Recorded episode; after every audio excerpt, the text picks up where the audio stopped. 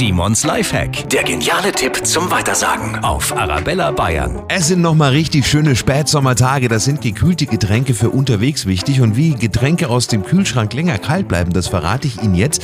Füllen Sie einfach einen kleinen Teil der Flasche oder auch der Thermoskanne mit Wasser und danach dann in das Gefrierfach legen. Es ist wirklich wichtig, dass Sie die Flasche reinlegen, denn dadurch gefriert das Wasser an der Flaschenwand und wird somit zu einem riesengroßen Eiswürfel. Jetzt das Getränk Ihrer Wahl reinfüllen und schon bleibt es länger kühl.